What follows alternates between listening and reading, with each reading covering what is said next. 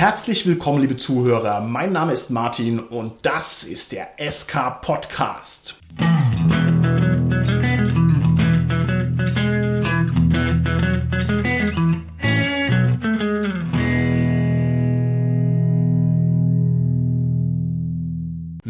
Mir heute im Studio sind meine lieben Gäste, der Robert, der Gernot und der Carsten. Hi, hier ist der Robert. Hey, hier ist der Gernot. Hallo, hier ist der Carsten. Immer spiele ich dieses Intro so schön und so schön gleichförmig runter und ich werde niemals von irgendjemandem dafür gelobt. Unser heutiges Thema ist Sandboxing, ein Dauerbrenner in den Rollenspiel-Communities. Und ich frage euch, liebe Gäste, auf den Kopf zu, wollt ihr die Freiheit oder wollt ihr den Plot? Gernot, wie schaut's aus? Haha, ich will die Freiheit. Warum? Mir macht es sehr viel Spaß, mich selber verwirklichen zu können als Spieler. Und ich finde es wahnsinnig interessant, als Spielleiter zu sehen, wie sich alles entwickelt. Okay, gut. Da ich hauptsächlich immer Spieler bin, sage ich ganz klar raus, ich will die Freiheit, aktiv am Plot mitwirken zu können. Okay, alles klar. Klappt das denn oft?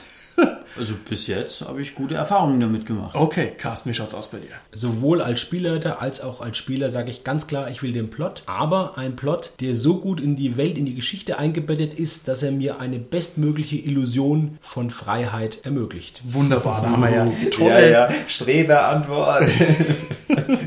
da haben wir tolle unterschiedliche Positionen. Das ist eine gute Voraussetzung für eine interessante Folge. Ja, und was ist deine Meinung zu dem Thema, Martin? Ich bin mir da ehrlich gesagt ein kleines bisschen unsicher. Ich gehe immer sehr fröhlich und freudig an die Sandbox ran, gebe mir viel Mühe und dann sitze ich vor Spielern. Ich bin ja immer der Spielleiter. Und die Spieler sind mit der Sandbox überfordert. Das ist so meine dominante Erfahrung. Und da muss ich sagen, naja, also bevor ich überforderte Spieler habe, gebe ich denen lieber bisschen Plot um die Ohren. Aber na, mal schauen. Also ich bin also auch so ein bisschen in der Mitte irgendwo. Ich würde gerne von euch wissen, haltet ihr euch für gute Sandboxer jetzt? Vor allem mal meine Mitspielleiter gefragt, dass es bei mir nicht so gut klappt. Habe ich ja quasi schon halb offenbart. Gernot, bist du ein guter Sandboxer? Oh. Also ich denke, ich bin ein besserer Sandboxer, als ich ein Railroader bin. Ich bin besser darin, aktiv, kreativ meine eigene Welt zu schreiben. Okay. als dass ich ein Buch aus dem Regal nehme und es detailliert durchlese und Okay. wie aus der Pistole geschossen die ganzen Details einflechten kann. Okay, gut. Carsten, wie ist es bei dir? Ich glaube, ich bin das genaue Gegenteil von Gernot. Ich bin ein ganz unerfahrener und schlechter Sandboxer als Spielleiter. Ich habe auch gar keinen Spaß daran, mir irgendwelche Welten oder Örtlichkeiten, Gesellschaften neu auszudenken. Ich habe tatsächlich aber einen großen Spaß daran, mir kreative Plots und Geschichten zu überlegen bei schon ausgedachten Dingen. Okay, super interessant. Gehen wir vielleicht mal definitorisch an die ganze Angelegenheit ran.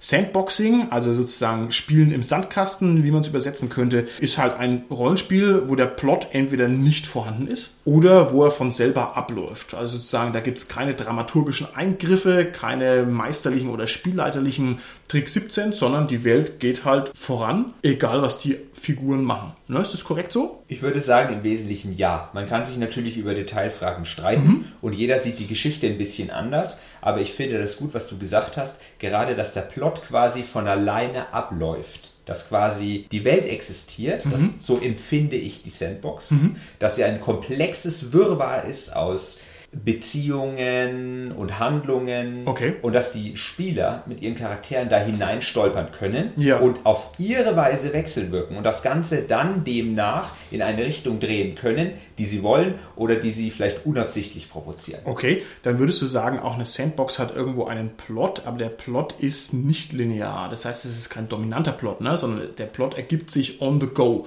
Ist das eine gute Definition? Ja, das empfinde ich als gute Definition. Okay. Für mich als Spieler bedeutet Sandboxing vor allem, mich innerhalb der vorgegebenen Spielwelt, die ja der Spielleiter im Prinzip als Gerüst generiert, alles machen zu können, sofern es natürlich den physikalischen Grenzen überhaupt entspricht. Und der Plot ist dabei schon fast nebensächlich, beziehungsweise Okay, okay. ich forme ihn mit, mit meiner Motivation, die ich meinem Charakter mitgebe. Okay, alles klar.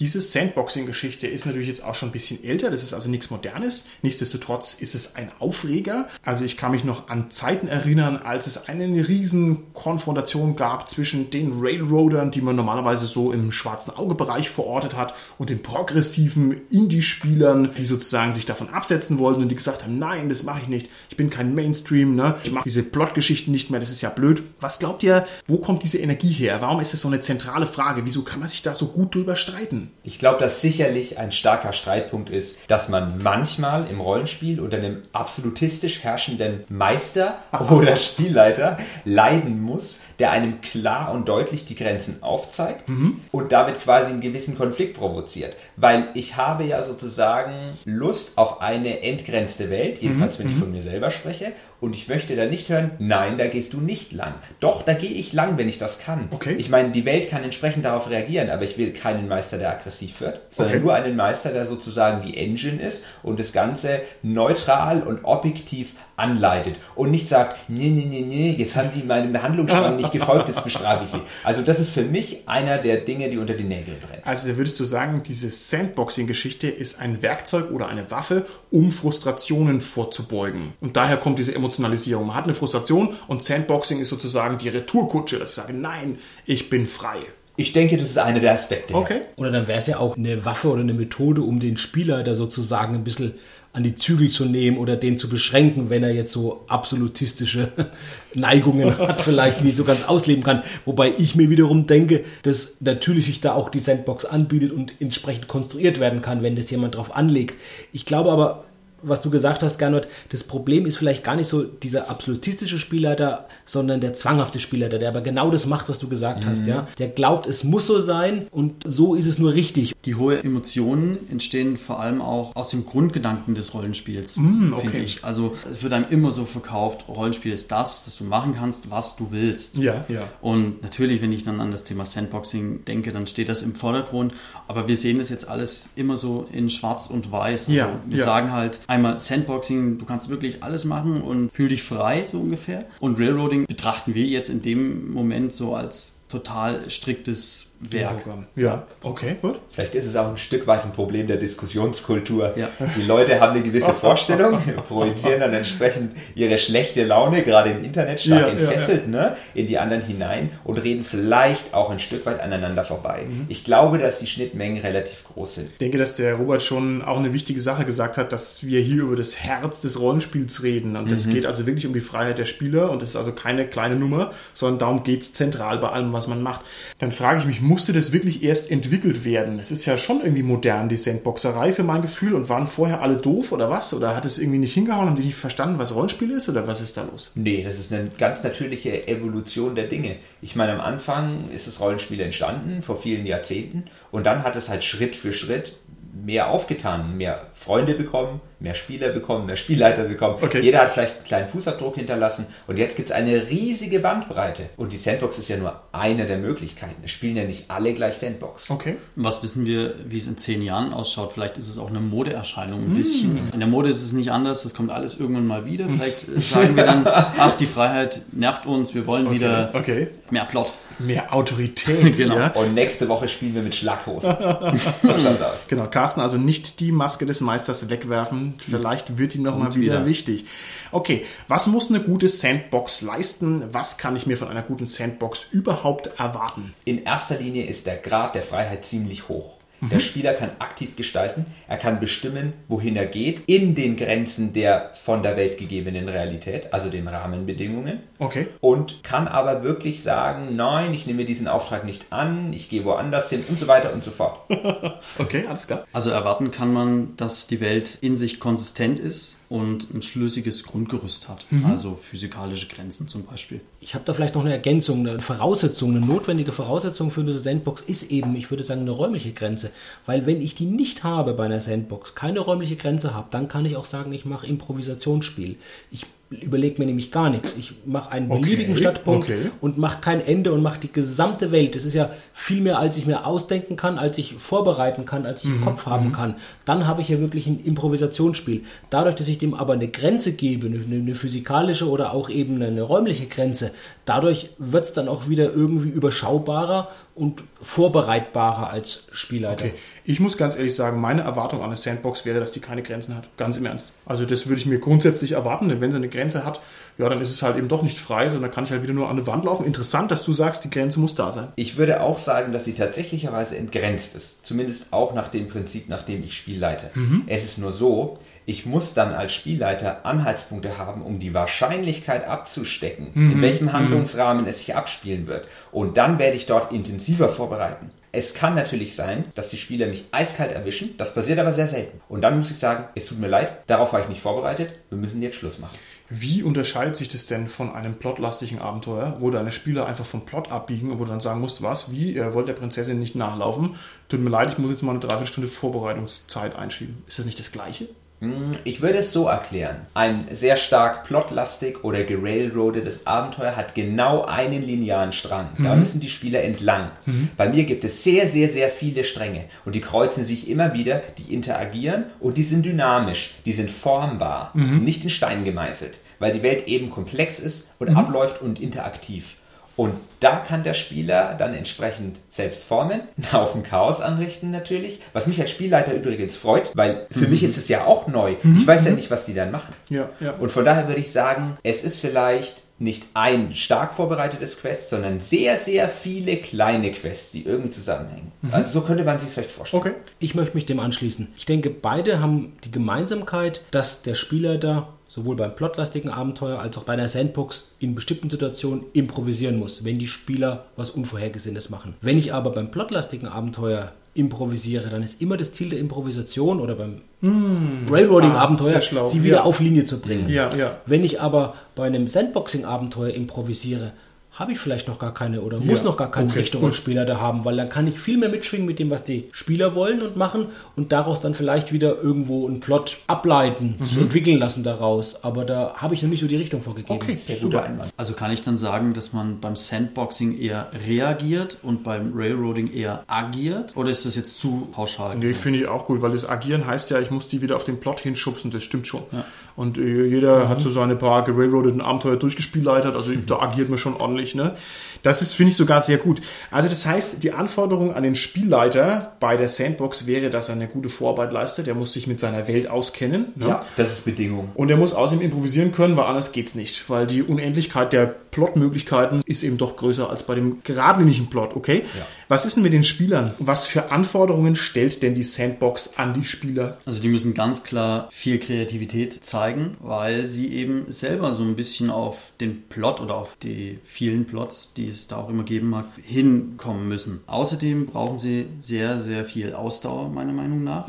Warum? Gutes Beispiel, man hat eine Gruppe von drei Leuten, der eine möchte auf den Markt, der andere in den Tempel und, ja, und der dritte möchte gern trainieren gehen. Okay, alles klar. Ich gebe dir völlig recht an der Stelle. Es ist nur so, dass sich das massiv entschärfen lässt, indem man die Gruppe zusammen erstellt, entweder das, oder indem man von Anfang an eine konsistente Gruppenkohäsion schafft, indem man einfach sagt, ihr kennt euch, ihr habt Rollen, ihr wisst, wie ihr zusammenhängt. Das heißt nicht, dass man alle Karten aufdecken muss des anderen. Aber das ist schon relativ wichtig, Gut. weil sonst entsteht das, was du gesagt hast. Ich glaube, dass das im Wesentlichen implizites Railroading ist, wenn ich es jetzt mal ganz böse interpretiere. Also wenn du sagst, du gibst die Rollen vor, die müssen alle miteinander funktionieren, die müssen ein Ziel haben. Ich finde, das ist natürlich nicht dieses drastische, ihr müsst jetzt die Prinzessin retten, aber wenn ich quasi sage, hey, ich programmiere euch so, dass ihr Bock habt, die Prinzessin zu retten, ist es halt eigentlich das Gleiche. Das mache ich ja nicht. Das machen die Spieler ja selber. Das ist mir ja egal. Okay. Also die Spieler sagen, boah, wir sind eine Agentengruppe. Dann sage ich, okay, cool. Also auf diesem Level. Ah, okay, okay. Um es vielleicht zusammenzuführen, wie ich das verstanden habe, was es erfordert von den Spielern, ist irgendwo ein gewisses, ja, sich absprechen, eine Konvention zu haben, eben vielleicht auch gemeinsame Aktionen zu planen, durchzuführen. Und dabei ist es eben eine Hilfe, wenn ich so ein Gruppenkonzept dem vielleicht auch etwas oktroyiere. Okay, ja. gut. Mir ist noch was eingefallen, was ich für sehr wichtig halte, nämlich eine aktive oder proaktive Spielleiterhilfe. Also gutes Beispiel, ich kann halt sagen, mein Hintergrund ist bin Teil einer Organisation, dann arbeite ich aus, wie sieht diese Organisation aus ungefähr, was haben die für Siegel, keine Ahnung, wie sind die politisch aufgestellt und dann schicke ich dir das als Spielleiter und du kannst es einbauen in die Sandbox und kannst vielleicht sogar einen Plot drumherum bauen. Ja, das ist richtig. Also sowas ist sehr, sehr willkommen. Okay. Das hilft dem Spielleiter immer. Du hast es ja schon gesagt, Martin, weil der Vorbereitungsaufwand, der kann natürlich immens hoch sein. Ja, das mit dem Vorbereitungsaufwand ist halt nur keine Kleinigkeit, weil man muss ja sein Ja. Rollenspiel auch tatsächlich durchziehen. Und ganz ehrlich, wenn ich halt im Jahr die Möglichkeit habe, eine Sandbox zu spielen oder 30 halb gerailroadete Abenteuer, dann ist es keine ganz leichte Entscheidung, auch wenn ich natürlich verstehe, dass die Sandbox irgendwie wertiger ist. Da gebe ich dir recht. Auch das mit dieser Spielervorbereitung, ich denke, das nützt einem Spielleiter, der einen klaren Plot hat, ebenfalls. Also ich finde es alles super, was ihr sagt, aber die Alleinstellungsmerkmale habe ich jetzt hier noch nicht so ganz rausgesehen. Ich mache mal einfach weiter, ja, mit meinen Fragen. Was würdet ihr zu der provokanten These sagen, dass eine gut vorbereitete Sandbox letzten Endes trotzdem ein Plot ist, nur durch die Hintertür? Ich erkläre es mal. Man stelle sich vor, wir sind jetzt in einer mittelalterlichen Stadt und Gernot, du hast diese Stadt minutiös vorbereitet, also der brillante Spielleiter, du hast jedes Gebäude dir ausgedacht, jede Person und so weiter. Ist diese Setzung der Personen und der Gebäude und deren Motivationen, ist es nicht eigentlich ein Plot, den man nur nicht so richtig sieht, sondern mehr so ein Plot durch die Hintertür? Ja, aber mit sehr viel Freiheit, weil die Konvention, dass dort Gebäude sind, dass ich mich an gewisse Verhaltensregeln halten muss im Mittelalter. Ich kann nicht ohne Hose rumlaufen zum Beispiel. Das sehe ich ja, jetzt im nicht schon. Oh ja, okay, gut. Kommt auch an wo. Aber solche Geschichten eben, dass ich diese Rahmenbedingungen einfach einhalte, die sind quasi abgestimmt, indem ich mich auf Setting geeinigt habe. Okay. Und in diesen Grenzen des Settings ist es dann meiner Meinung nach eine Sandbox. Ich habe eine Nachfrage, Martin. Meinst du mit Plot durch die Hintertür, dass sich der Spielleiter bewusst oder unbewusst irgendwie einen Plot ausdenkt, nachdem er die Sandbox dann konstruiert? Nee, das denke ich nicht. Ich denke eher auf dem Level der Setzungen. Ich glaube, dass ein gesetzter Plot klar als solcher zu erkennen ist. Ich glaube aber, dass diese kleinen Setzungen, die ich durch den Aufbau der Welt mache, einfach nur nicht so klar zu erkennen sind, dass es aber trotzdem Setzungen sind. Ich denke jetzt, wir reden die ganze Zeit von ausgedachten, vom selbstentwickelten, durch den Spielleiter Sandboxen. Es gibt ja auch ganz viele Hintergrundbände zu verschiedensten Rollenspielwelten, Ja. die ich mir auch kaufen kann. Dann habe ich ja auch eine Sandbox. Ich kaufe mir so einen Hintergrundband und bereite ihn halt gut vor und lese den so. Wenn ich mir die so anschaue, die ich kenne von den Rollenspielen, da sehe ich in der Regel nicht so einen klaren Plot bei Ja, denen im ja, Hintergrund. ja. Das wäre jetzt ein Gegenargument, was du gerade nur gesagt hast. Ich denke, du hast recht, weil die Spieler können natürlich dann sich die Rosine rauspicken. Und Mhm. das ist eben was ganz anderes, wenn ich sage, du schluckst jetzt diese Rosine. Ja, das ist, glaube ich, der große Unterschied und dann stimmt es schon. Dann kann ich das schon so die liefern größtenteils so kleine Plot-Ideen, die manchmal Ja, auch ja. recht schwach sind, muss man sagen. Oftmals sagt man, ja, die sind halt jetzt, damit sie halt sein müssen in der Publikation. Mhm, Aber so einen grundüberdachten Plot habe ich da bis jetzt nicht so entdeckt drin. Nächste provokante These. Folgende Behauptung. In einem klassischen Abenteuer mit Plot, wenn da die Spieler vom Plot abkommen, dann steht der Spielleiter blank da, weil er nichts vorbereitet hat. Ist es bei der Sandbox nicht so, dass der Spielleiter per se nichts vorbereitet hat? Was sagt ihr dazu? Ein Stück weit kann man das so sagen, wenn man, wenn man provozieren will. Aber der Spielleiter sollte gerade in der Sandbox, sage ich mal, wirklich die Sachen im Griff haben. Der sollte durch seine Vorbereitung dazu in der Lage sein, zumindest mit den Handlungen grob was anzufangen. Dann ist die Frage, wie hoch ist der Grad an Improvisation und wie hoch ist der Grad an, der Spieler hat eine fixe Idee, die er selber verfolgt, wo er den Plot selber ein Stück weit schreibt. So nach dem Motto, ich bin Prius-Geweihter, ich suche jetzt meinen Tempel, denn ich suche ein spezielles Artefakt. Das ist in meiner Hintergrundgeschichte verankert. Die habe ich ihm nicht aufs Auge gedrückt. Aber da habe ich gleich Anhaltspunkte. Und wenn ich mich jetzt in der Welt auskenne, dann kann ich damit sehr, sehr viel anfangen. Und damit treibt der Spieler seinen eigenen Plot, den ich nicht erwartet habe. Ah, okay. Könntest du pauschal sagen, wie viel Prozent du improvisierst und wie viel du vorbereitest? Geht das überhaupt? Ist das greifbar? Das ist eine knallharte Frage. Am Anfang muss man relativ viel improvisieren, weil man sich, bös gesagt, auf die Spieler kalibrieren muss. Ah, okay, Du okay. musst die Ja, Spieler ja. kennenlernen als Mensch und du musst die Charaktere als Spielfigur kennenlernen. Und dann hast du Erfahrungswerte. Und wenn du das dann quasi durchziehst, dann kommst du immer näher an den Fakt, dass du, sage ich mal, 80% voraussiehst. Wobei die Details wirst du nie wirklich voraussehen, wo sie wem die Tür eintreten und sowas. Ja. Aber grob geht das schon. Also du würdest dann quasi sagen, hier, der Martin, der wünscht sich schon so lange eine romantische Komödie.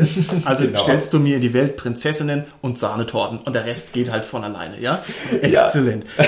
Gut, nächste provokante These von meiner Seite aus. Wenn ihr einen Film guckt, es sei denn, ihr schaut irgendwie crazy Kunstfilme an, dann hat der Film normalerweise einen Plot und das ist sozusagen das Hauptpfund dieses Films, sein interessanter Plot.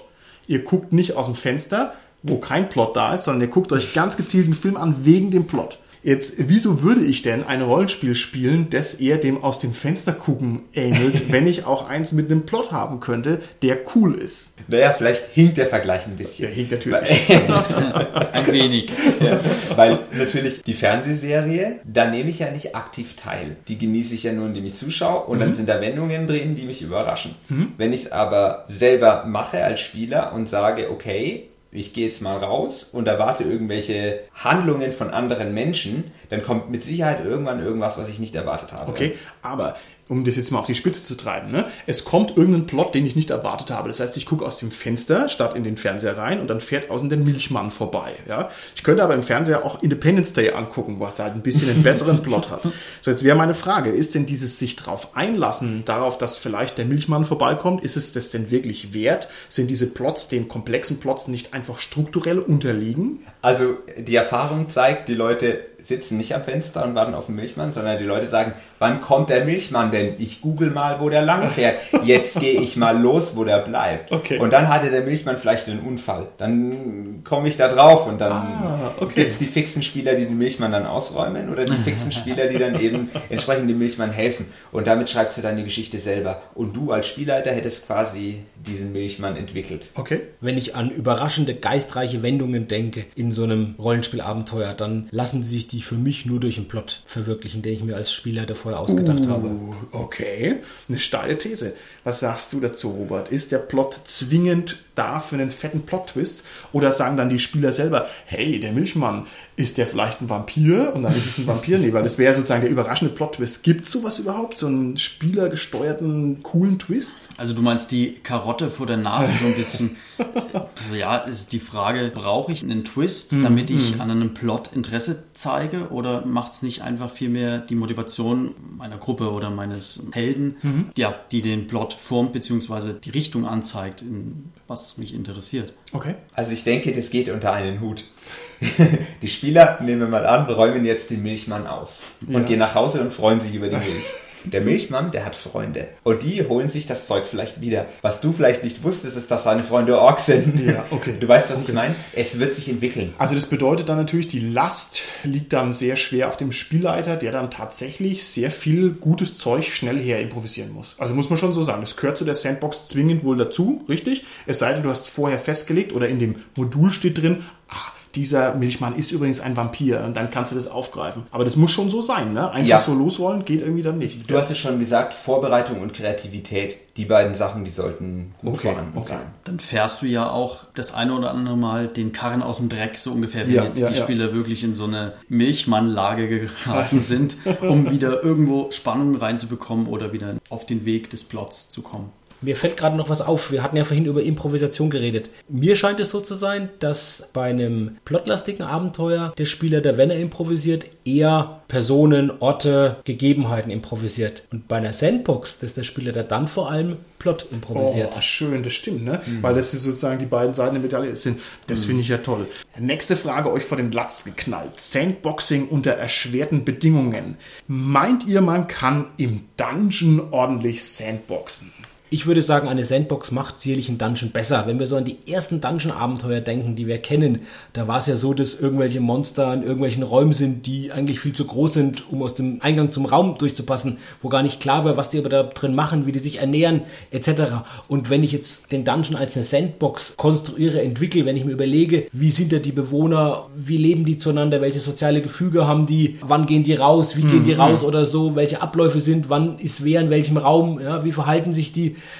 dann ist es einfach viel, viel logischer, viel griffiger Ja. und auch macht es auch natürlicher für die Immersion der Charaktere der Spieler, wenn die dann den Dungeon erleben. Also schön, dass du das sagst. Intuitiv würde ich sagen, ein Dungeon ist sehr klar Railroading, weil es einfach vier Wände hat und einen Ausgang. Aber ich verstehe das Argument, das ich da als Gegenargument gehört habe, durchaus, dass es nämlich eine Frage des Fokus ist. Ich kann also auch innerhalb dieser vier Wände selbstverständlich mich in jeder beliebigen Freiheit austoben und es leuchtet mir durchaus ein. Dann ist sozusagen der Sandkastenrand einfach nur ein anderer. Insofern einverstanden, akzeptiere ich. Ja, dem ist vielleicht anzufügen, dass die Spielleiter der Sandbox ganz freiwillig zum Beispiel in die Pyramide gerannt sind.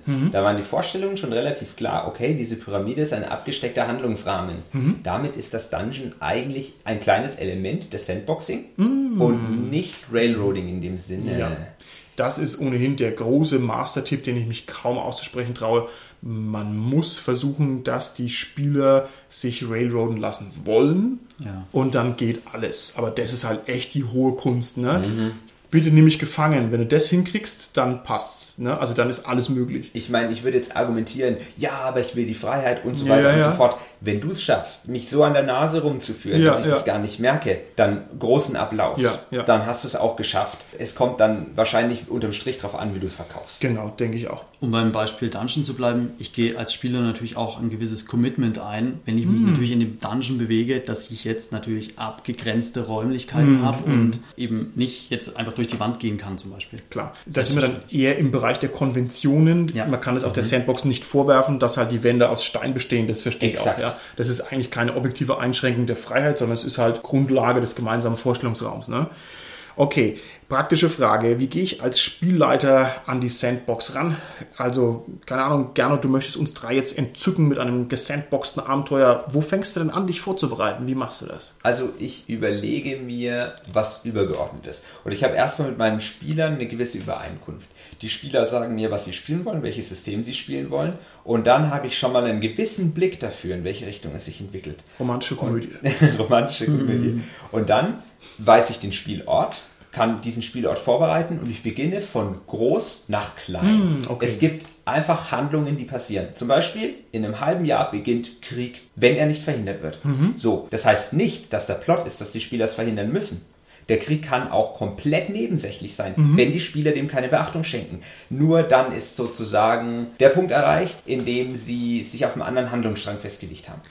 Klingt sehr vernünftig. Das heißt, du simulierst eine Welt vom Ja. Großen zum Kleinen. Ja. Wie detailliert muss es denn sein? Denn mal ganz im Ernst, es ist leicht zu sagen, wir haben ein Königreich, im Herbst ist Krieg. Aber die Simulation geht ja ins unendliche Detail, wenn ich das möchte. Ich kann ja bis runter jede Person simulieren müssen. Wo hört denn das auf? Natürlich simuliere ich nicht jede Person, ganz klar. Sondern ich mache Eckpfeiler. Wer ist wichtig für die jetzige Kriegshandlung? Der Prinz, der König, die intrigante Hofdame und so weiter. Und auf der anderen Seite auch. Die überlege ich mir kurz mit Namen, kurz mit Charakterzügen.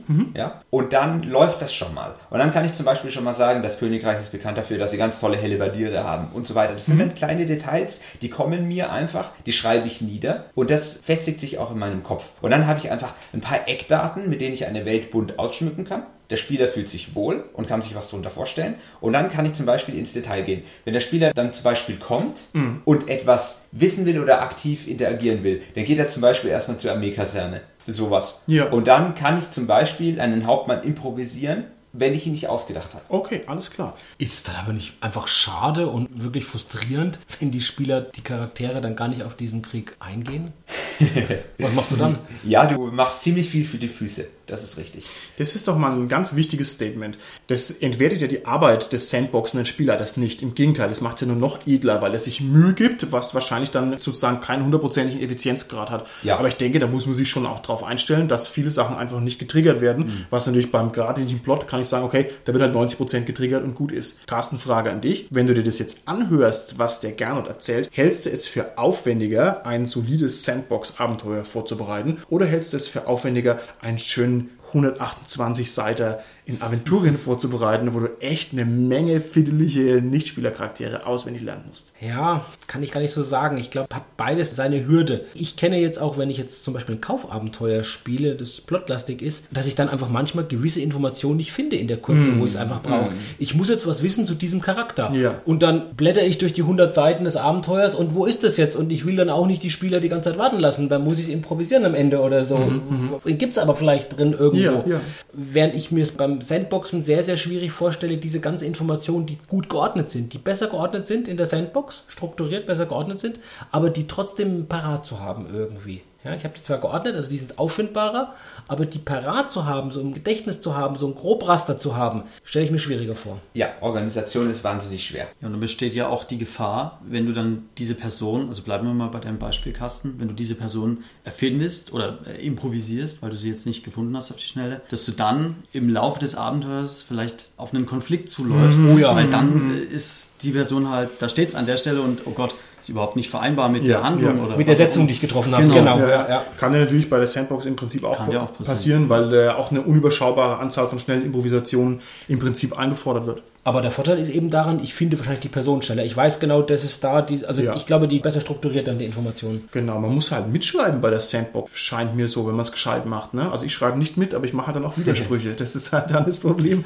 Okay, nächste Frage. Was ist denn jetzt, wenn die Spieler irgendwo einen sehr hohen Detailgrad einfordern, den ich auf die Schnelle einfach nicht liefern kann? Wir sagen jetzt mal, ich kann es auch nicht improvisieren. Ich meine, man kann viel improvisieren, aber nicht alles. Ein Beispiel, die gehen in eine Burg rein, ich brauche jetzt aus irgendwelchen wichtigen Gründen einen komplexen Gebäudeplan, weil die zum Beispiel die Wachabläufe überprüfen wollen. Da brauche ich jetzt echt eine Karte mit allen Wachgängen, Keller, Etagen und das kann ich auf die Schnelle nie im Leben improvisieren. Was tue ich jetzt? Wenn ich ehrlich bin, dann muss man an der Stelle einen Cut machen. Da muss ich die Spieler leider vertrösten und sagen, okay, nächste Woche geht's weiter. Gut. Das muss ich mir ausdenken. Das ist natürlich ein Killer und kann den Abend ruinieren. Ja. Das tut mir dann natürlich auch sehr, sehr leid. Aber das ist halt quasi auch die Übereinkunft, die man trifft. Ich empfinde das als eine immense Schwäche. Also ich bin so ein Flow-Prophet. Ich möchte, dass mein Abend zu 100% effizient gespielt wird. Also egal was passiert, ich finde, das geht nicht, dass man sagt, wir machen jetzt mal eine Stunde Pause oder wir hören um 20.45 Uhr auf, wenn alle bis 23 Uhr sich freigeschaufelt haben an einem Samstag. Verstehe also das ich, halte ja. ich für ein echtes Problem, muss ich sagen. Eine mögliche Lösung ist es ja auch, die Spieler in der Zeit zu beschäftigen. Wenn ich jetzt sage, ich brauche jetzt mal eine, vielleicht eine halbe Stunde oder Stunde, um mir da ein paar Grundrisspläne für eine Burg im Internet zu suchen und ein paar Wachpläne kurz zu erstellen oder so. Und Hier, chinesische Fingerfalle.